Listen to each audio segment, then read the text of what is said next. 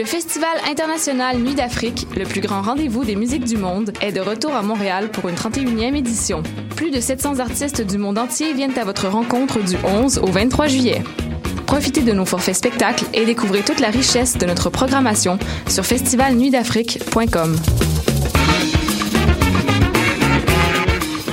Ne manquez pas la 18e édition du Festival international d'art numérique Electra le 28 et 29 juin à l'usine C et à la Cinémathèque québécoise. Venez participer à la grande soirée d'ouverture We Are the Robots le 28 juin à l'usine C. 49 personnes du public seront tirées au sort pour participer à la performance robotique Inferno dans laquelle leurs corps seront contrôlés par les machines au rythme de sons et lumières, créant des chorégraphies improbables. Alors, oseriez-vous être un robot pour un soir? Plus d'informations, electramontréal.ca ou sur la page Facebook Electra Festival d'art numérique.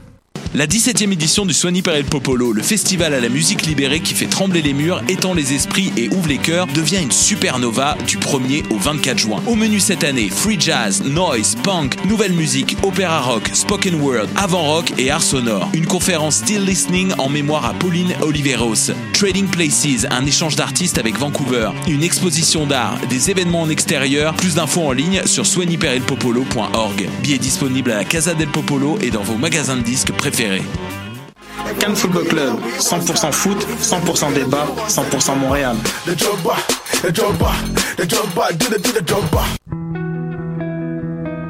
Voyage au bout de la nuit, c'est ton émission d'ambiance nocturne sur le Nightlife Underground montréalais. Découvertes musicales, chroniques culturelles et idées de sortie pour divertir tes nuits urbaines. Voyage au bout de la nuit, c'est l'émission nocturne de choc.ca.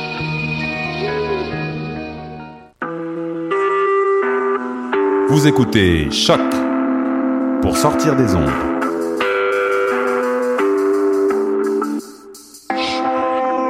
Podcast, musique, découverte. Sur choc.ca. La musique au rendez-vous.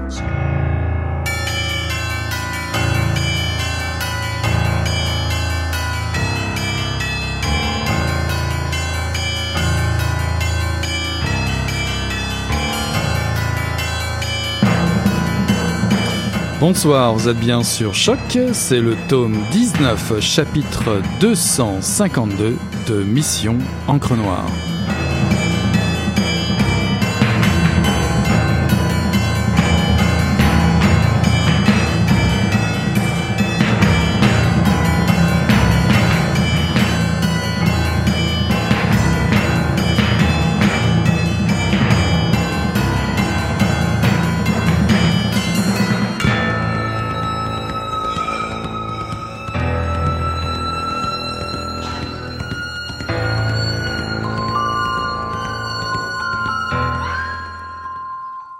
C'est dimanche matin, et une jolie neige saupoudre le rond-point de la rue des Tourterelles.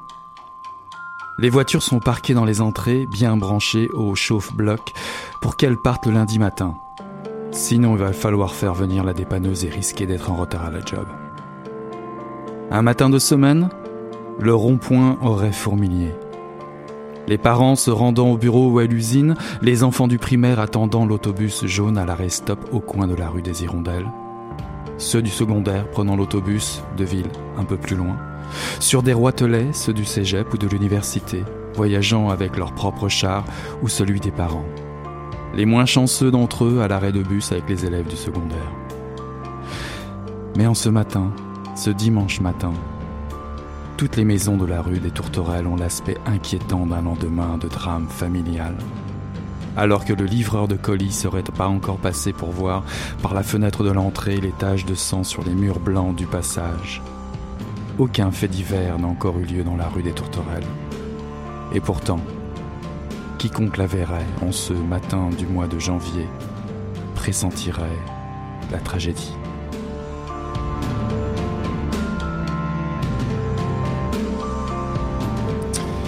Bonsoir à toutes, bonsoir à tous. Ceci est un extrait de Tu aimeras ce que tu as tué de Kevin Lambert, paru en 2017 aux éditions Héliotrope. Une histoire banal de fantôme.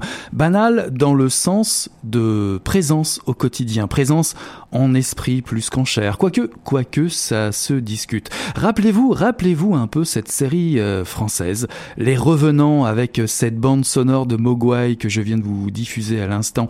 Les morts reviennent sous leur, leur forme humaine. Ils pensent, ils parlent. C'est un peu le sujet du livre de Kevin Lambert, un récit gris que certains diront apocalyptique, pour ce qui me concerne un roman qui fait preuve de trouvailles et d'originalité. À Chicoutimi, les enfants meurent. L'une finit dans une souffleuse, un autre étouffé par un grand-père incestueux, un père négligent fait basculer son fils dans la fosse au cougar, même à l'école, on meurt. Drôle d'endroit pour une histoire, me direz-vous?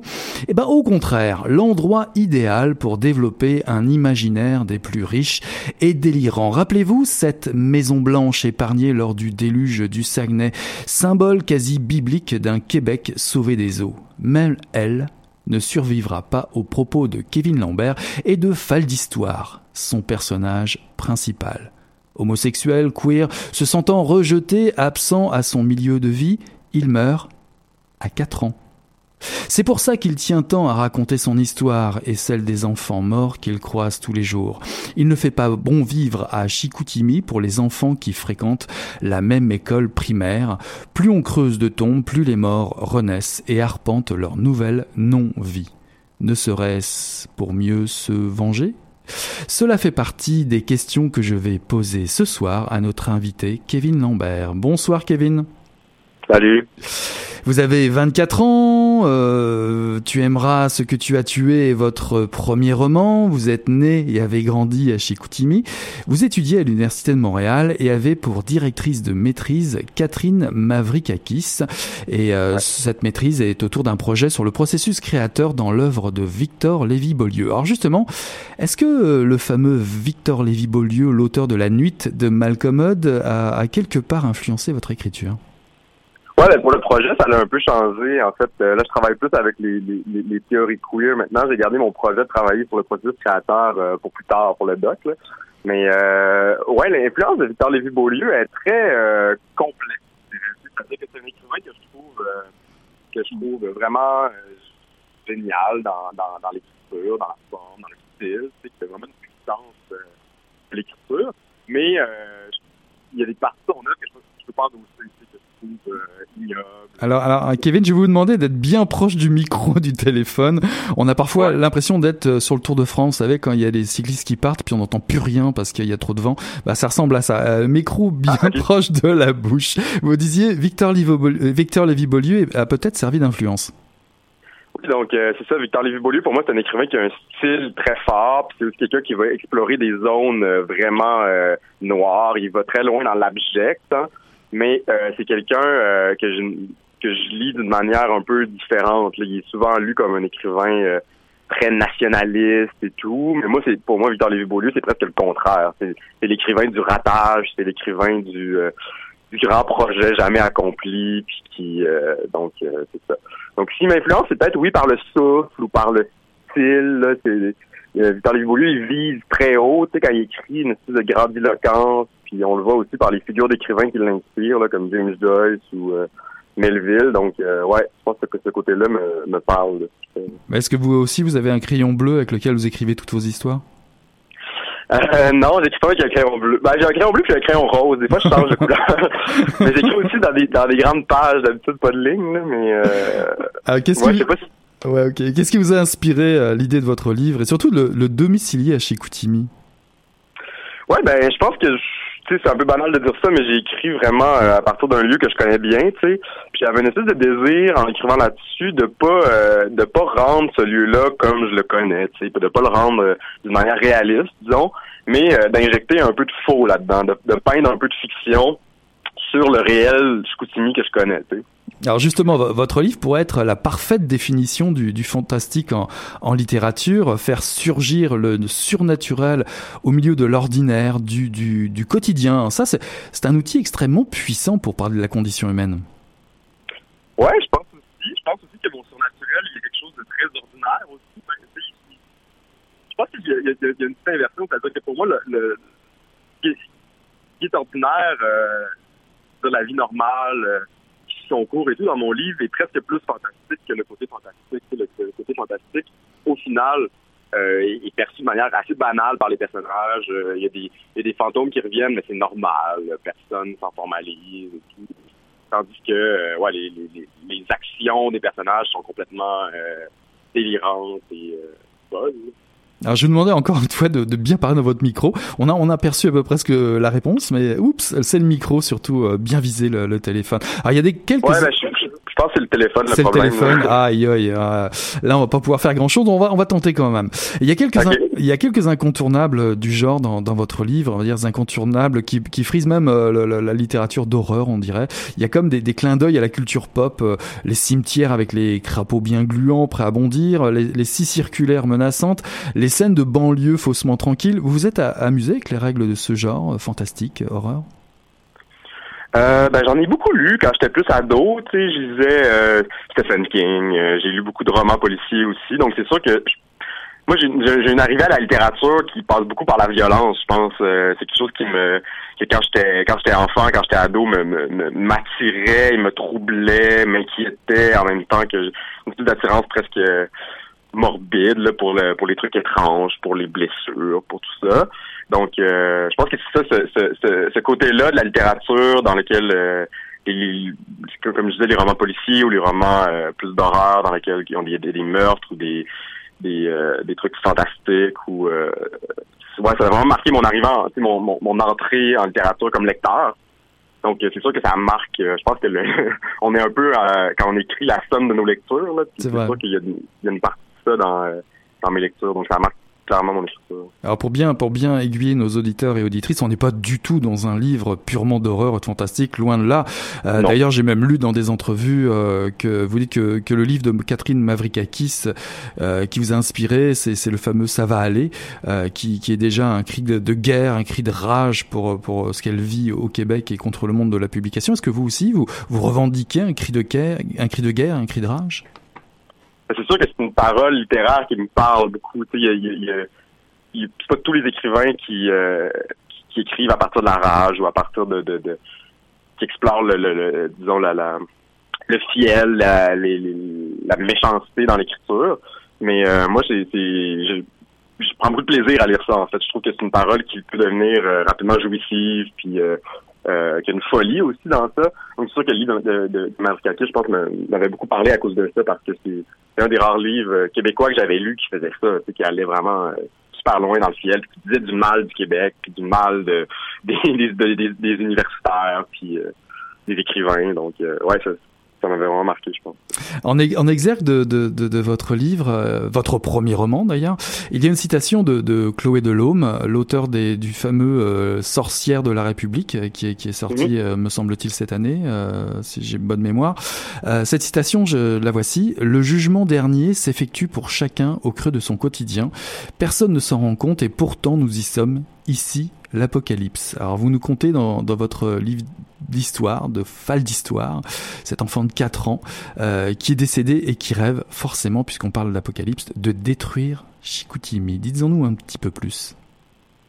Oui, c'est aussi un registre, euh, comme il y, a un truc récurrent dans ce que je dis, là, mais... Euh, mais, j'aime bien la littérature ou les registres de d'énonciation ou de paroles qui vont qui vont loin pense que ça vient un peu du fait que j'ai l'impression que des fois la littérature est, est ramenée à des espaces marginaux ou elle n'a pas un, rôle dans la société qui est premier. Tu sais. Donc, euh, je pense que ça, ça vient un peu de là, mon attirance pour ces paroles-là qui sont outrancières, qui vont vouloir toujours euh, viser une intensité vraiment élevée, euh, comme si la littérature, en passant par là, pouvait avoir un impact sur le réel ou pouvait euh, modifier le réel ou du moins le, le, le, le toucher.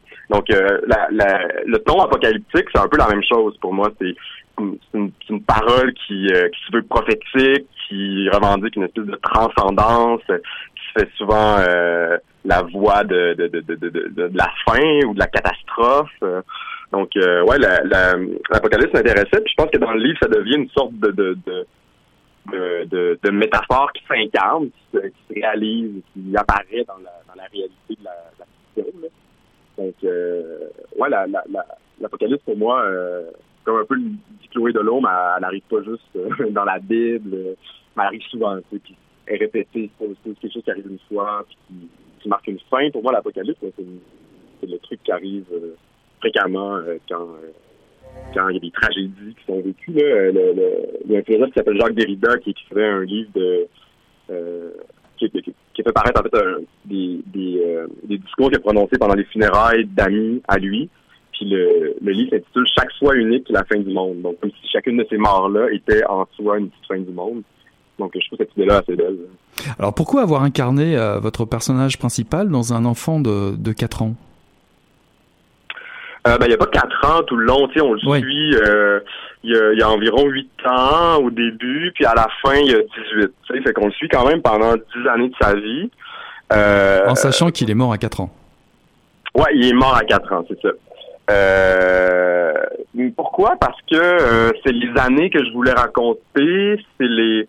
c'est les il y a une part platement autobiographique dans ça, c'est-à-dire que c'est c'est exactement la, période que j'ai vécue à Chicoutimi. donc euh, donc euh, ouais, ma, ma, connaissance de la ville est, marquée par ces années-là. Euh, dans l'écriture aussi, il y avait une part de disons d'auto-fiction ou de avec le mot fiction peut-être en, gras là, mais donc j'ai j'ai exploré des souvenirs, des, des, des anecdotes qui sont produites dans ma vie que j'ai fictionnalisé puis que j'ai que j'ai rendu euh, vraiment plus euh, fantastique ou euh, que j'ai modifié et tout, mais quand même qui partait il y avait un matériau qui venait de là quand même. Donc, je pense que en partie, ça, ça explique pourquoi j'avais décidé ça. Alors, tout à l'heure, vous, vous parliez de, de, de, de, vision biblique en parlant de Chloé Delhomme. Votre titre, Tu aimeras ce que tu as tué, il y a, il y a quelque chose aussi là-dedans. Comment l'avez-vous choisi? C'est aussi une formule très, pas loin, religieuse quasi.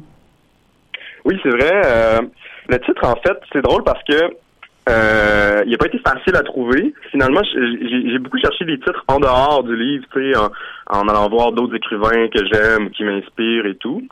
Puis euh, avec euh, mon éditrice, on trouvait jamais que ça fitait parfaitement. Euh, on n'arrivait jamais à comme être tellement satisfait. Puis finalement, c'est en travaillant les épreuves et les et l'édition que euh, j'ai eu cette idée-là en tournant dans le livre lui-même, parce que c'est le titre d'un des chapitres, puis il se termine avec cette phrase-là, ce chapitre-là. Donc euh, c'est là que j'ai que j'ai trouvé ça. Puis quand on le quand j'ai proposé les deux, on était super euh, d'accord, puis il y a comme une espèce de déclic à ce moment-là. Mais c'est drôle parce que quand j'ai écrit ce chapitre-là, il y a très longtemps, je me souvenais plus d'où venait cette phrase cette phrase-là. En fait, en fait, quand, quand je l'ai choisi comme titre, je me souvenais pas que j'avais piqué quelque part. Suis un autre écrivain. puis récemment, euh, j'ai une amie qui m'a dit, qui m'a envoyé un screenshot euh, par Facebook de ce livre-là, dans lequel il y a exactement cette phrase-là. Puis là, je me suis souvenu que à ce moment-là, j'avais lu beaucoup. Euh, c'est Heiner Müller, c'est dans Hamlet Machine.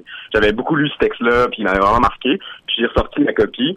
Puis dans la dans Net Machine, j'avais souligné en jaune la phrase Tu aimeras ce que tu as tué. Vous avez de la chance. de choisir comme titre, je m'en souvenais pas. vous avez de la chance. un drôle d'effet. J'aurais pu vous poser la question, vous aviez lu ça dans un livre religieux caché euh, dans votre euh, dans une armoire. Enfin, en tout cas, ça peut paraître très noir comme ça a priori. Euh, bah, le livre l'est dans une certaine dimension, euh, puisque vous donnez la parole à, à des morts. Euh, mais cela, ça vous donne, vous donne toute liberté pour aborder des thèmes très forts sur le rejet d'une société plutôt larvée sur euh, des valeurs surannées comme, comme celle, bah, celle que vous nous décrivez à Chicoutimi. Oui, oui, oui. Il y a, un côté, euh, il y a une espèce de charge contre euh, des valeurs qui m'emmerdent. C'est clair, c'est clair et net. après, je voulais pas que ce soit non plus un texte c'est platement militant ou qui ou qui traite ces sujets-là de manière évidente. Mais c'est sûr que le texte ou le narrateur, disons, pointe pointe euh, la misogynie, l'homophobie, le racisme qui qui qui marquait et marque encore euh, Chicoutimi, je pense, le Québec euh, en entier là. mais ouais, c'est ça. Je voulais, je voulais avoir une espèce de parole qui se qui se fait accusatrice, puis qui met en accusation quelque chose de la réalité là, dans, dans, dans, ce cas-là qui était Scoutimi. Comme si euh, cette, euh, cette mise en accusation-là pouvait avoir un effet, pouvait faire que les gens euh, se regardent eux-mêmes, ou comme pour, prendre un espèce de miroir avec le pire de ce que je vois du Québec, puis donc le côté, c'est ça, conservateur, rétrograde, traditionnel Mhm. Il y a beaucoup, il y a beaucoup d'humour aussi. Il y a beaucoup d'humour. Vous aimez, vous aimez par-dessus tout gratter le vernis de la banalité, ça c'est sûr. Euh, par exemple, dès le lendemain de la mort de la petite Sylvie emportée par la souffleuse, on nettoie le rond-point comme si de rien n'était. Euh, il y a aussi la mère de Fall d'Histoire qui loupe sa tentative de suicide. C'est tellement ridicule qu'elle le fait après un repas de poulet frit euh, gagnant, je crois. Et euh, c'est où il y a même le grand-père taxidermiste euh, qui finit finalement lui-même empaillé. Il y a quand même une dimension un peu ridicule dans, dans tout ça. ça, ça, ça vous aimez ça un petit peu de ridiculiser la banlieue, ça c'est votre truc. Oui, tout à fait. Ridicule, grotesque. Euh, c'est sûr que, que, c'est ça tourné en, en c'est-à-dire que les sujets dont je parle, dont on parle depuis le début, sont, en apparence noirs et très lourds et tout. Mais pour moi, sont aussi drôles. C'est-à-dire que euh, le côté conservateur et traditionnel du Québec me fait rire très souvent. Euh, le le, le la mort apprend aussi un côté euh, par sa répétition puis par sa son côté presque mécanique apprend un côté grotesque et drôle à un moment donné aussi fait que c'est vraiment comme des des il y a une espèce de je sais pas j'aime pas je pense être dans les valeurs euh, attendues par rapport à au thème que je traite là consciemment ou non je sais pas trop là mais comme euh, tu sais je me, je me verrais mal écrire un texte sur la mort qui est une longue complainte ou qui dit comment la mort euh, peut être difficile euh, dans la vie. Tu sais, c'est pas, pas tout à fait ça que je fais, mais c'est ça. Mais le, côté drôle, je dirais même qu'il est pas, il est pas voulu. C'est-à-dire que c'est beaucoup des gens qui m'ont dit après avoir lu le livre que ça les avait fait rire, que c'était vraiment comme euh, que, que c'était très drôle dans le dans le langage aussi, là, de la manière le personnage de s'exprimer, mais c'est un truc dont je me souvenais pas, tu sais. Puis quand les gens m'en ont parlé, ça me l'a rappelé, mais euh, je pense que c'est un peu euh, inconscient quand, quand, quand, quand j'écris, comme si c'était une manière de je sais pas, de dédramatiser ou de rendre le, de faire passer la pilule. Alors, vous trouvez, euh, vous trouvez notre époque euh, encore trop tendre, en, embaumée dans ses valeurs conservatrices, j'imagine. En tout cas, euh, votre style d'écriture est, j'allais dire, très simple, mais ça, c'est simple dans le sens sous une forme de témoignage, sous forme de témoignage, témoignage de, de d'histoire. Mais par moments, ça prend des formes de, de poésie surréaliste. J'ai une petite citation, page 60 pour ceux qui iront la chercher. le soleil se couche sur les mausolées, la grille se referme sur l'étendue trouée de tombes où je vais passer la nuit, seul parmi les cadavres et les vieux désaxés venus se masturber. Un crapaud vert et froid comme ceux qu'on trouve parmi les rares trèfles à quatre feuilles poussant au pied des tombes vient se poser sur moi. Alors c'est, le trivial côtoie souvent l'horreur ou le dérèglement dans le texte. Euh, c'est, quelque chose que vous aimez faire, ça. Ouais, clairement. Puis tu sais, au niveau du style, euh, c'est, toujours un truc. Euh, comment je pourrais dire ça? Euh, En fait, c'est que quand j'écrivais, ce que je voulais faire, c'est un personnage qui prend la parole. Tu sais, donc c'est vraiment, euh, on a l'oralité de Fall d'histoire qui parle. Il y a beaucoup de, de mots euh, ou d'expressions qui viennent de Chicoutimi. Cela dit, pour moi, l'oralité ou la, la langue québécoise là, ou chicoutimienne, ça reste une des ressources de langage auxquelles j'ai accès, mettons, quand j'écris. Mm-hmm. Puis je veux pas me euh, m'arrêter là. Il y, y, a, beaucoup d'écrivains que je lis. Je suis, je suis vraiment fan des écrivains qui font des phrases, euh, qui visent euh, une espèce de phrase folle ou qui, qui part à un endroit, qui finit euh, complètement ailleurs, qui te surprend, qui font un style presque précieux ou j'aime beaucoup le, le style le style motivu là, qui veut qui veut euh, en beurrer épais. Là. Mm-hmm. Donc, euh, je pense que j'avais à la fois ça, ce désir-là d'oralité, de côté euh, mimer la parole d'un, d'un gars de Chicoutimi, mais j'avais aussi envie de pas m'imiter puis de d'utiliser toutes les ressources que le langage me donnait pour écrire. Et pour même aller provoquer aussi l'interdit, parce que euh, chez vous, la, on dit souvent, il y a l'expression qui dit la chair est triste, euh, mais chez vous, la chair, elle est carnassière, elle est goulue, elle est passionnée, même si elle est noire. Il y a comme un goût de jouer euh, avec l'interdit. Ouais, ouais, ben, peut-être. Puis, c'est sûr que la littérature, pour moi, est pas faite pour pour euh, montrer le monde idéal dans lequel nous devrions vivre, hein, où euh, c'est pas du tout mon, mon objectif, puis c'est pas du tout non plus d'être réaliste. Je pense que ouais, il y, y a clairement un côté, c'est ça, euh, jouissif ou même euh, pervers dans la dans la le plaisir que le texte prend des fois à décrire des scènes de mort ou des scènes de donc un peu glauque même si des fois ce, ce, plaisir-là se retourne puis change, mais ouais, c'est sûr que pour moi c'est j'aime ce côté-là, tu sais, d'attirance pour euh, pour euh, pour une blessure, tu sais. Ouais, bah, on est peut-être moins sur le côté euh, nihiliste que plus un, un message, un message vers qui dit peut-être la, la vie est ailleurs, différente. C'est pas ça la vie, c'est pas la vie de banlieue, c'est pas ces, ces valeurs-là. Oui, il y a clairement ça. Puis je pense que ce que le texte essaie de montrer aussi, c'est que le, le personnage, sa tragédie, au fond, c'est de ne pas avoir cet ailleurs-là, tu sais, qui trouve vraiment difficilement, qui trouve un peu dans les livres. euh, Mais tu sais, euh, souvent l'espèce de, de, de, de cliché euh, pour les gays en région, c'est d'aller à Montréal, tu sais, de déménager là, puis d'enfin vivre euh, ton euh, ton ébloui, ton, je sais pas comment dire là, ton Ta révélation. Ton out et Ouais, tout. mais pour, pour tu sais, dans mon livre, je pense qu'il n'y a pas une fois le mot Montréal. Tu sais, il l'a peut-être euh, ici, genre peut-être une fois, là, mais euh, mais tu sais, ce que je veux dire, c'est que le- Montréal n'existe pas pour mon personnage. Tu sais, Montréal, c'est c'est pas un centre. Le centre, c'est Chicoutimi. Il vient de Chicoutimi, puis il reste là. Donc, euh, ouais. Est-ce que, est-ce que votre roman était-il déjà en construction ou en prévision euh, lors du printemps érable? Euh, ah, je me souviens. Non, c'est après. Non, non, je l'ai écrit comme un an après. Euh, Et est-ce que c'était l'énergie du désespoir ou de l'espoir? Je ne sais pas comment vous l'avez vécu. Est-ce que ça vous a habité quel- de quelque manière que ce soit dans, dans cette écriture? Ce besoin de, de, de montrer qu'on était capable de, de faire autre chose et, et- et d'amener autre chose dans la société et dans la littérature? Oui, clairement, mais je dirais comme que c'est le contraire. C'est-à-dire Ah. que pour moi, comment j'ai vécu le printemps érable, c'est que j'ai eu l'impression que euh, une génération entière, entre guillemets, mettons qui est la mienne, ou un groupe progressiste au Québec, ne pouvait pas changer les choses. pour moi, c'est ça que ça a voulu dire, le printemps. Malgré tout, la, la beauté de ces manifestations-là, puis des revendications politiques, puis enfin on voyait le politique sur la place publique qui était questionné et tout.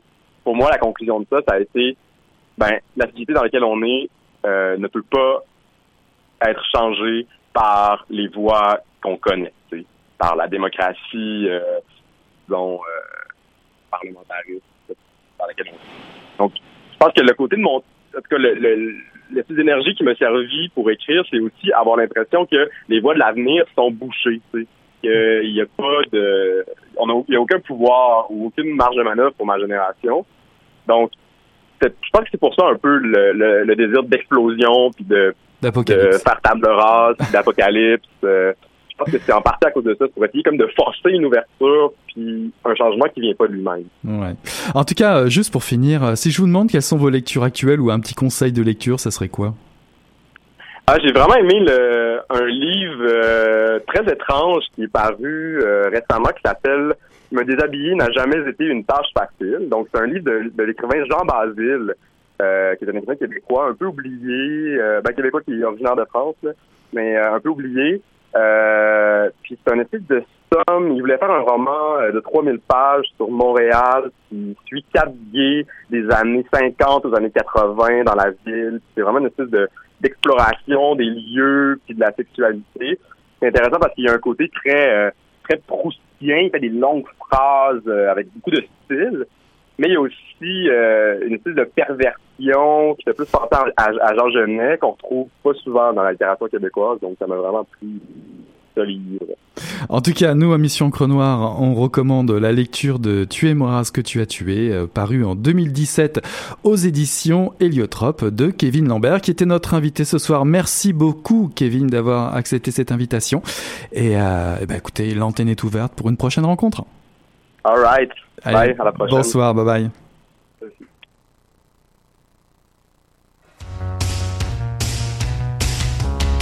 Au détour d'un chemin où je m'étais égaré Cherchant un raccourci que je n'ai jamais trouvé Je les ai vus s'installer en toute impunité J'ai su que le cauchemar venait de commencer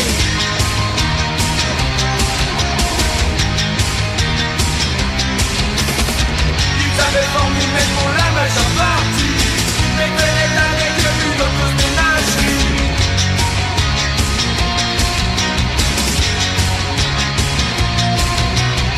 J'ai cogné à tes portes, à crier des sonnettes.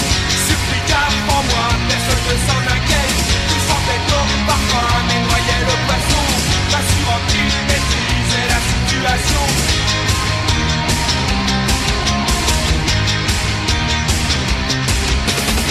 antes de saber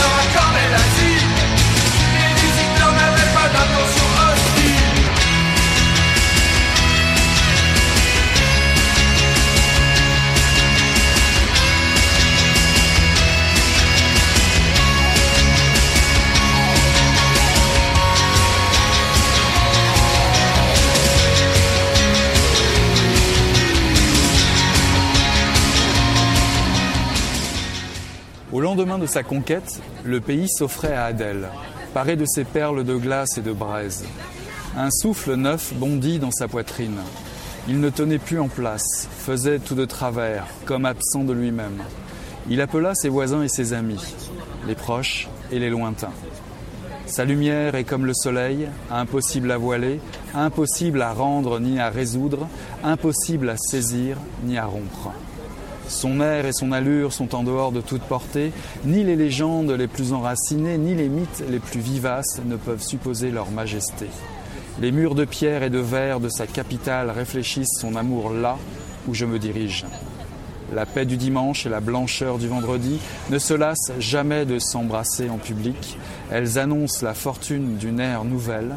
À tous ceux qui pleurent les affres de l'indifférence, ces paroles apportent l'espoir d'une aube sans crépuscule. Les mains de l'horizon sont sel et sont levain. Ceci est un extrait de Adèle, l'apprenti migrateur, paru en 2017 aux éditions Mémoire d'Encrier de Salah El Khalfa Bediari, écrivain et poète d'origine algérienne, arrivé à Montréal en 1995.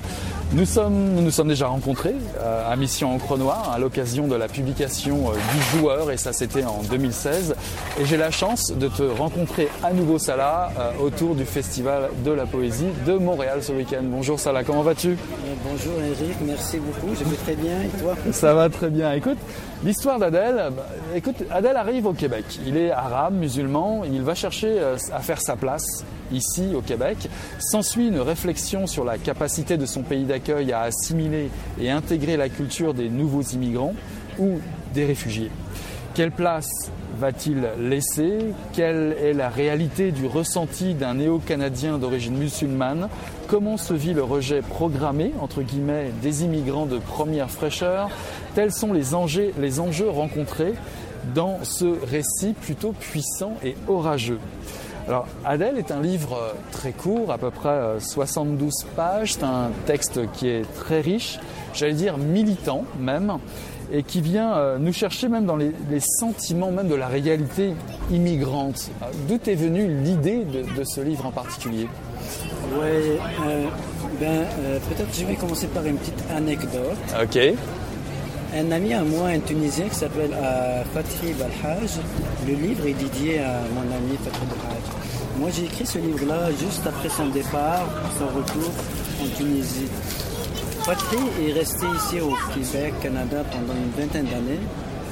Il a étudié en sciences politiques, il a travaillé à gauche à droite. Puis à un moment donné, il s'est retrouvé au chômage, puis il n'y avait aucun travail. Et après une mûre réflexion, il est rentré en Tunisie après une vingtaine d'années passées au Québec. Donc ce sont un peu les tribulations de Fathi Belhaj, qui est devenu Adel, l'apprenti migrateur. Mais Fathi, euh, j'ai travaillé avec lui, on a fondé le festival Image du monde arabe, qui est devenu maintenant un grand festival ici à Montréal, le festival euh, du monde arabe. Et aussi, on a travaillé ensemble pour euh, présenter la grande soirée de poésie arabe une fois par an. Fathi, un jour, après l'avoir connu, après une dizaine d'années, il me disait ceci. Ça fait 20 ans que je suis ici et chaque fois que je suis invité avec ma copine quelque part, on me demande toujours, en me présentant, est-ce que tu peux épeler ton nom? Et je dis, ouais, je peux c'est Fathi, F-A-T-H-I. Et les gens autour de moi disent Fatih, l'autre dit Fatri. Et finalement, il, il m'a dit qu'il a abdiqué. Ah, je m'appelle Fatih finalement parce que les gens autour de lui n'arrivent pas à prononcer cette lettre H de la langue arabe. Et lui, il a fait une petite réflexion là-dessus. Il m'a dit quand j'entends mon nom Fatih, je sais que c'est au Québec, Mais si jamais je suis quelque part et j'entends mon enfant crier, je dis que ça c'est le sang familial et je sens une chaleur qui monte en moi. Ça c'est vraiment ma tribu. Tu vois un peu? C'est ce fait-là qui m'a donné un peu l'idée de ce livre-là. J'ai commencé à écrire le livre euh, vers 2005, à son départ. Et c'est cette réflexion de Fatih qui m'a fait écrire un peu ce livre-là sur ce que j'appelle moi l'immigrant de première fraîcheur, l'immigrant arrivant adulte avec son bagage culturel, avec euh, ses convictions, ses appartenances euh, culturelles, religieuses, etc. Et donc c'est ce défi-là. Adèle, l'apprenti migrateur, et est-ce qu'il va, euh, va être intégré Mais cette intégration, est-ce que c'est une dissolution? Est-ce que c'est une assimilation? Mais par rapport à ses propres euh, éléments de culture, où est-ce qu'il va les retrouver un peu dans ce pays, ce nouveau pays? Ouais, là tu vas un petit peu plus vite que moi, mais en tout cas, c'est vrai. Euh, Dans ce livre, en fait, on, on arrive à, à- une problématique où tout le monde finalement se fait une idée ou a une idée ou une vague idée de, c'est quoi un immigrant. On en parle à peu près tous les jours euh, dans l'actualité. Euh, on on a- on- n'a pas conscience non plus que l'immigrant peut avoir plusieurs visages. Euh, on n'a aucune idée du ressenti que peut avoir un, immigrant, en tout cas de vivre à côté, en marge des autres. C'est d'autant plus tragique que lorsqu'on se retrouve souvent en première page de l'actualité, on se dit mais quelle est cette réalité? Comment vit-on cette réalité? Et Adèle vient nous chercher au trip parce que tu viens triturer la matière, la matière, mais pas n'importe laquelle, la matière culturelle, la, poésie, l'héritage. C'est ça le terreau de ce livre pour toi? Ouais. Ben, le livre est, présenté un peu sous une forme d'une histoire d'amour. Adèle tombe euh, amoureux d'une femme québécoise, mais c'est cette femme québécoise qui représente un peu la société québécoise.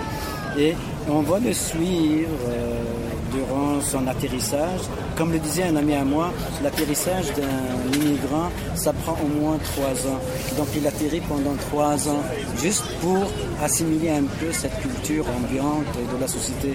Mais une fois qu'il est euh, au courant un peu de cette euh, culture, là, il commence à poser des questions et ça part à lui. Et lui, qu'est-ce qu'il va apporter? Ce n'est plus, oui, c'est la société m'apporte, je cherche du travail, je, suis avec euh, mon ami.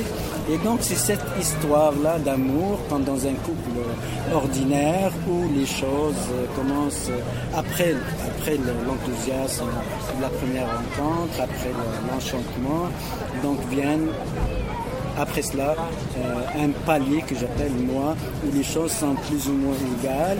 Et après, on verra, ça va être la chute, c'est une autre histoire. C'est une autre histoire. Mais, mais l'amour, on y, on y reviendra parce que c'est c'est quand même- il y a une analogie là-dedans, il y a quand même une comparaison qui est, qui est vraiment très, très intéressante à, à- à questionner. Mais pour, pour faire en fait, pour, pour étaler ton récit, pour développer ton, ton récit, tu empruntes beaucoup le style du conte philosophique. Alors qui dit conte philosophique nous rappelle évidemment euh, pourquoi pas Voltaire.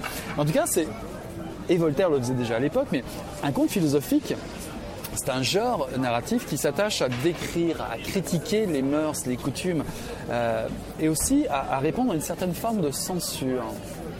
Est-ce que ça, ça t'inter- t'interpelle par rapport au discours ambiant? Parce qu'on c'est pas ça qu'on retrouve dans ton livre. On parle pas de ça. On parle d'autre chose. Le fait que tu as comme euh, cité le mot censure, moi je l'avais pas en tête du tout. Et en arrivant ici, là, j'ai publié pas mal de livres au début. Éditions d'Hexagone, de recueils, puis un autre livre collectif. Mais le mot censure, je l'ai senti juste dernièrement. Mais peut-être que j'ai pas fait attention dans le temps parce que j'ai quitté un peu le milieu de la littérature pendant une dizaine d'années. J'étais occupé à gérer mon école. Mais là, en travaillant sur ce livre, et puis surtout après sa publication et le- les échos que j'ai eus un peu, et les discussions de différentes euh, personnes, amis et proches, c'est comme je me suis un peu souvenu de cette période où j'allais publier le mémoire. euh, Le livre chez Mémoire, euh, ouais. à- Apprenti migrateur en 2005-2006. C'est vrai que le livre n'est pas passé, mais c'était sous une autre forme complètement. Mais j'ai pas pensé à la censure du tout que l'écrivain qui arrive avec un regard peut-être euh, extérieur et critique par rapport à la société, il n'est pas euh, facilement accepté par des maisons d'édition traditionnelles et classiques. Oui, on est peut-être dans les premiers livres quand nous avons développé un peu le regard que nous apportons, qu'on va parler de notre héritage, on est un peu dans l'exotique peut-être, on le voit un peu comme ça, mais une fois qu'on s'installe et on essaye de réfléchir et être critique un peu par rapport à la société, je pense euh, beaucoup d'écrivains peut-être de la diaspora qui vont buter un peu sur cela. Moi, je n'étais pas conscient de cette chose-là au début, mais maintenant, comme le mot est sorti, je pense qu'il y a quelque chose là-dedans. Alors pour triturer ton texte, tu, euh, tu, fabriques un, texte poétique, allégorique. Euh, il y a deux, voire trois personnages principaux. Adèle, tu en as parlé. L'aimé, on va y revenir et aussi Yam. Alors Yam, on va faire une petite explication de texte quand même, parce que j'ai été chercher, je me dis, oh, c'est assez curieux, je me dis, il y a quelque chose derrière. Yam, dans ton texte, c'est un peu l'âme spirituelle de, Adèle, mais ça va plus loin que ça. On est dans le culturel, je disais tout à l'heure. Yam, si on va chercher un petit peu de l'info, Yam, c'est une divinité euh, euh, levantine du Moyen-Orient et qui a pris beaucoup de place à l'image de d'autres divinités euh, dans, la Grèce antique. Et, et, et c'est pas forcément une âme bienfaisante, c'est une âme de puissance. Et euh, j'aimerais, j'aimerais que tu nous en parles un petit peu Yam pour toi. Pourquoi avoir été convoqué cette âme spirituelle toute puissante? Qu'est-ce, quel rôle joue-t-elle par rapport à Adèle Je aussi par rapport à une autre anecdote. Dernièrement, j'étais à Québec, j'ai rencontré, je ne sais pas si tu connais Alberto Manguel, c'est un écrivain argentin. Mhm. Et il a dit une chose euh, juste au début de sa conférence, comme quoi les écrivains en général, ne produisent, ils ne font que deux sortes de livres. Soit euh, l'Iliade, soit l'Odyssée. L'Iliade pour l'épopée et l'Odyssée pour l'aventure. Et j'ai trouvé cette formule vraiment très très juste quand il a dit ça. Je pense qu'on ne sort pas de là. soit on est dans l'épopée, soit on est dans l'Odyssée. Pour Adel, pour moi, c'est vraiment une odyssée. C'est tout Et il y a des renvois à la mythologie grecque euh, par rapport au texte d'Homère et tout. Et donc, le parcours de l'immigrant et les douze travaux d'Hercule, ils sont mhm, mhm. là-dedans pour s'intégrer. Donc, ça, c'est la première question, c'est pour s'intégrer, les douze travaux pour s'intégrer. Mais après l'intégration, il y a autre chose. Autre chose qui arrive, il y a une autre réflexion. Oui, je suis intégré. Et par la suite, là, Là, ce sont des questions sérieuses qui euh, commencent à surgir et Adèle euh, commence à penser, et moi, ma culture à moi, et mes éléments à moi, et ma couleur à moi, et mes teintes à moi, qu'est-ce que je vais en faire?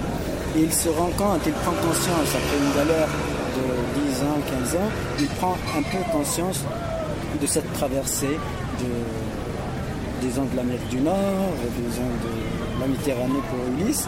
Alors que Yam, c'est un peu comme dans Homère, Ulysse avait Athéna qui le protégeait, qui le poussait et tout. Et moi j'ai pensé que Yam serait la déesse. Yam dans la mythologie euh, berbère, surtout de l'Afrique du Nord, c'est la déesse euh, euh, de, la mer et du chaos. C'est ça. Elle va suivre Adèle pour le conseiller, pour le protéger. Mais, quel, genre un, petit coup d'œil à, à, Homer et à l'Odyssée aussi. Mais quel genre de conscience que Yam n'apparaît pas dès le début du roman Yam apparaît à un moment donné où le doute commence à naître. Et là, on a comme un effet miroir entre les pensées d'Adèle, le questionnement d'Adèle et euh, les réflexions très pragmatiques de Yam. C'est une âme froide quand même. Oui, ouais, c'est une âme. Euh, c'est un peu. Euh, tu parlais tout à l'heure de philosophie. C'est la réflexion philosophique qu'elle est apportée un peu par Yann pour dire à Adèle voilà comment il faut réfléchir, comment euh, se comporter dans tel ou tel endroit. Donc ça lui apporte. Mais finalement, c'est le regard de l'écrivain sur la société et comment il faut, réagir par rapport à cette nouvelle culture. elle, elle le suit, elle le protège un peu jusqu'à un certain moment, tu vois. Mais Adèle, parce que tu disais tout à l'heure, Adèle, Adèle euh, essaye de se positionner lui-même par rapport à ce qu'il vit, par rapport à, à- à ce qu'il rencontre euh, ici au Québec. Mais finalement, Adèle est seule. Ça, c'est un, un point qui traverse tout le roman. Est-ce à dire que seul ou en famille, euh, euh, le destin de l'immigrant, c'est forcément la solitude? Moi, je pense que c'est une très très bonne question. Pour l'immigrant arrivant adulte, en famille ou seul, célibataire, je pense que c'est la même chose. Parce qu'avec le temps, on va euh, sentir cette solitude-là dans la société, même si c'est un couple. Mais pour moi, dans le livre, c'est simple, il est seul, mais il est en amour avec euh, une Québécoise. Mais cette Québécoise-là, pour moi, pour le livre, c'est un peu, elle représente un peu cette nouvelle nation à lui. Il est en amour avec cette nouvelle nation. Mais malgré tout cet amour-là qu'il apporte à la nouvelle nation, parce que comme je disais un peu tout à l'heure à une amie à moi, quand tu essayes d'être reconnu par quelqu'un qui, lui, en même temps, est en train de demander à être reconnu par un autre, toi tu le, tu le regardes, mais lui il regarde ailleurs. Donc la question pour Adèle, elle est très délicate parce qu'il demande une reconnaissance à une personne qui elle-même cherche une reconnaissance ailleurs. Bah, c'est un peu la problématique de Candide. Je veux dire, Candide est le meilleur des mondes possibles. C'est comme si Adèle l'apprenti débarquait forcément dans le meilleur des mondes possibles. Il y a peut-être déjà au départ une petite erreur, non?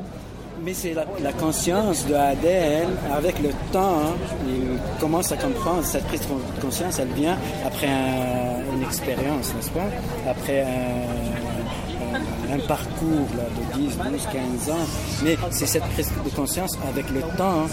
parce qu'il est candide, c'est vrai. Adèle, il est amoureux, il est il est ouvert, il est... C'était c'était l'un des plus grands adorateurs de l'Occident et tout, tout dans son pays. Il dit, oui, je vais arriver là-bas, je vais leur dire que je vous aime.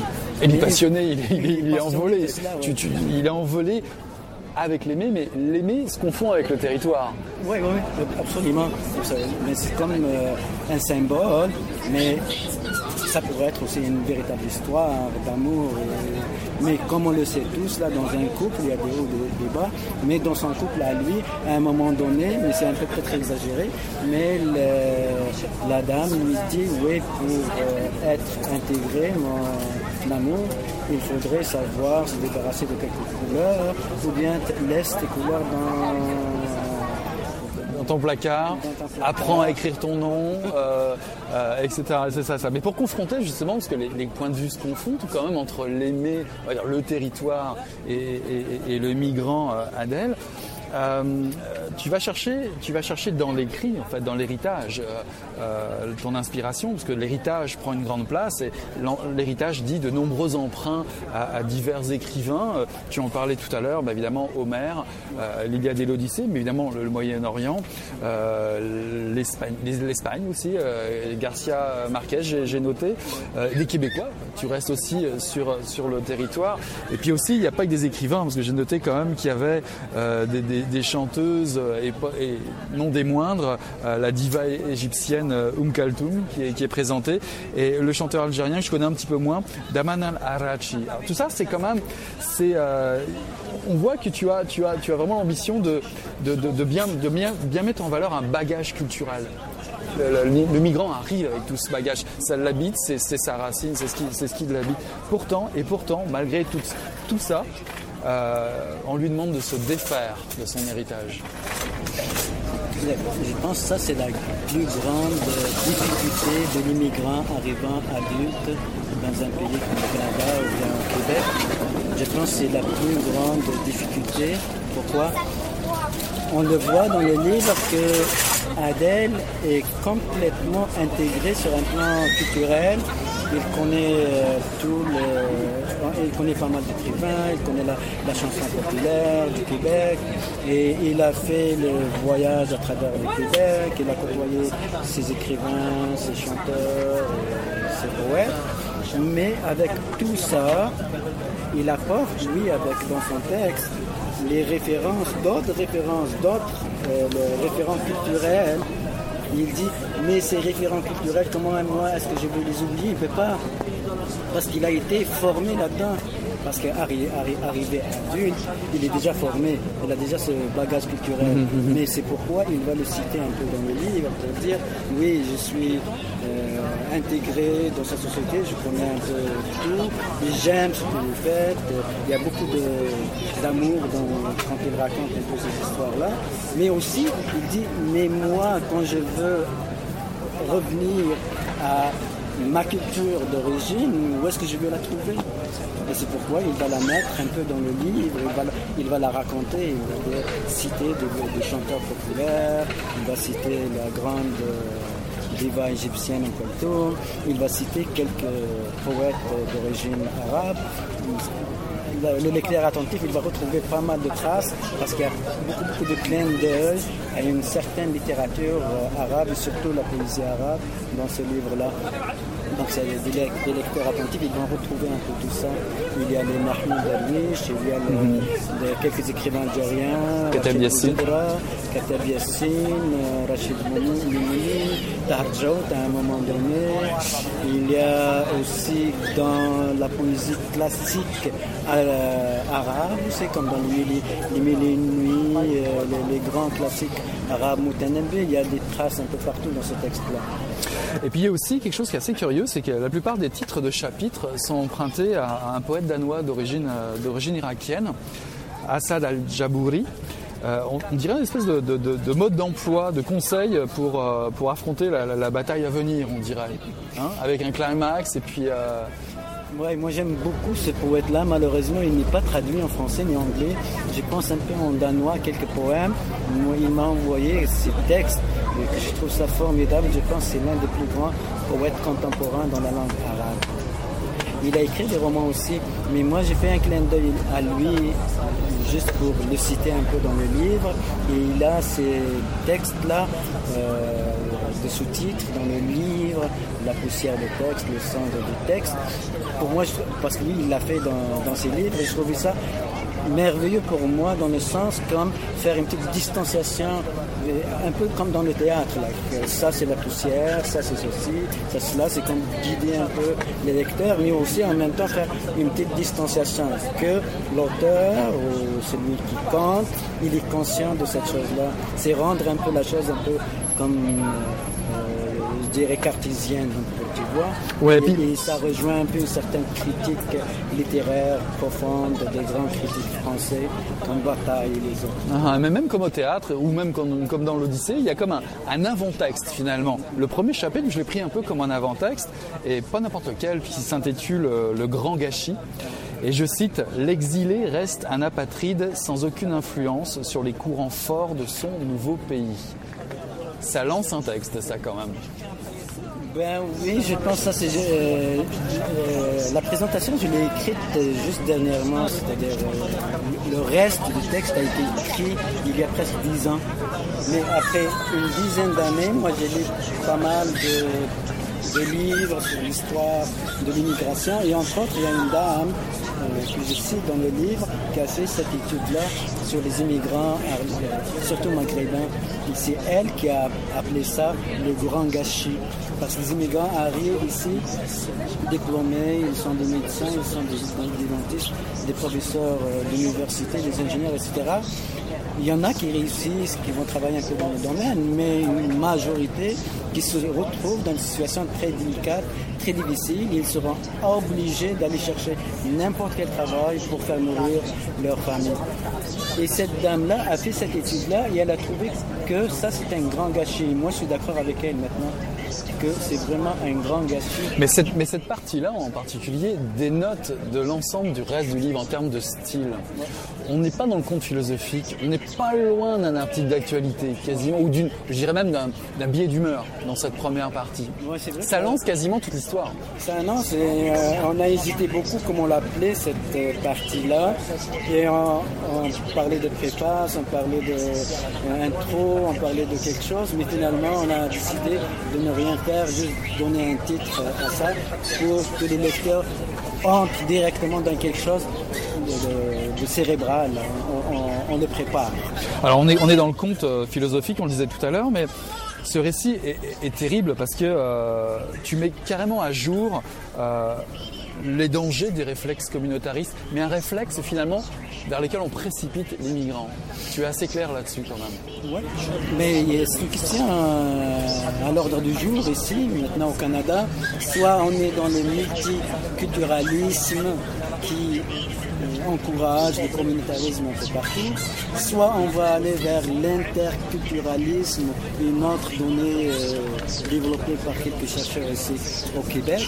Mais le fait qu'on dit aux immigrants, comme quelqu'un, un ami à moi qui l'a dit dernièrement, il est arrivé d'Algérie et il voulait sortir de ce marasme en Algérie, de cette communauté.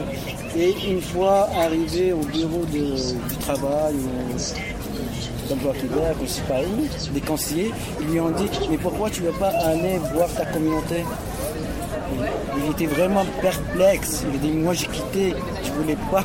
Et toi là, maintenant, tu me dis, va, va vers ma communauté. Je ne veux pas aller vers ma communauté. Moi je suis un citoyen, je veux travailler, je fais ce travail-là. Donc, cette situation, surtout au Canada en général, Québec en particulier, elle est à l'ordre du jour et elle est à travailler, il faut la traiter. Je pense que ce livre-là, c'est l'un des premiers livres qui parle de cette problématique euh, de l'immigrant, sous- forme littéraire, bien sûr. Euh, cette problématique de l'immigrant arrivant à but que j'appelle de première fraîcheur.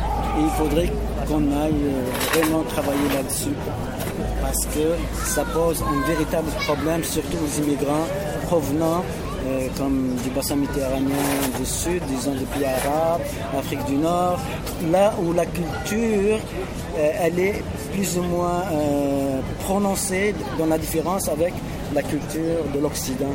Si on prend des immigrants qui arrivent de France ou de Hollande, même s'ils ne sont pas contents ici, ils peuvent toujours revenir chez eux. C'est le même niveau de vie à peu, à peu près. Ils ne vont pas perdre beaucoup de choses. Mais quelqu'un qui va investir peut-être sa maison pour faire un voyage euh, de l'Afrique du Nord jusqu'au Canada et par la suite il découvre qu'on l'a trahi, il va se retrouver dans une situation, c'est écrit un peu dans le livre, il va se retrouver dans une situation très délicate. Il ne peut pas revenir chez lui parce que ce n'est pas le même niveau de vie. Il a déjà vécu ici avec un certain niveau de vie et tout. Il ne peut pas rester là parce qu'il n'a pas de travail. C'est cette, cette chose-là que moi j'appelle, c'est il est sacrifié. Soit qu'il y a des stratèges qui ont pensé ça, consciemment ou inconsciemment, mais je pense que cet immigrant-là, il est sacrifié dans tous les cas. On, le dit dans, le- dans la présentation, on, table sur la deuxième génération. Il n'y a pas beaucoup de choses à investir dans la deuxième génération, ils vont à l'école.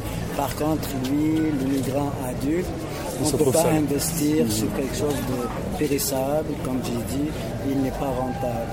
Et ça, c'est très très euh, cartésien, c'est très rationnel et c'est- ce qui m'a un peu dirigé vers euh, ce livre-là, l'écriture de ce livre. D'ailleurs, c'est étonnant, hein, quand on repense à Candide de Voltaire, finalement, euh, quand il conseille de cultiver son jardin, c'est très communautariste hein, comme attitude.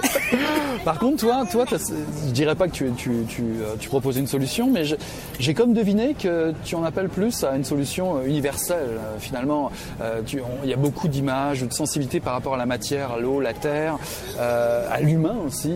Rejet aussi des croyances que tu dis surannées. Euh, tu en appelles surtout à l'universel, à l'humain. Retour, retour au, je dirais, à, l'humain des droits de l'homme. Il y, a, ça, mais moi je pense surtout que le livre, je fais le constat, je ne sais pas, je n'ai pas de solution. Moi je pense plus que cet immigrant-là, il est comme condamné. Moi je pense qu'il est condamné dans tous les cas.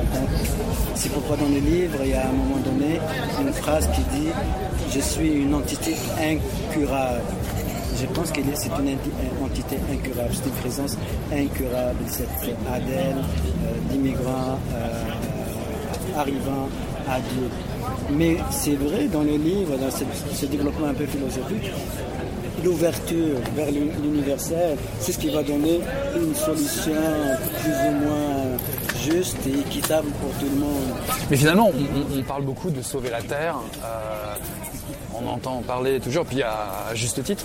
Mais finalement, à te lire, j'ai l'impression, que je me demande, c'est pas l'homme qu'il faudrait sauver. euh. Oui, si on sauve l'homme, la Terre va être sauvée, c'est ça la chose. ouais, si on travaille sur l'homme, donc la Terre, la nature va être euh, saine. Merci beaucoup. En tout cas, merci de nous faire, euh, de nous, euh, chers lecteurs et lectrices, des apprentis migrateurs. Le temps d'une lecture en faisant de nous des témoins éclairés, j'espère. En tout cas, euh, du parcours d'Adèle. Adèle, l'apprenti migrateur, paru en 2017 chez Mémoire.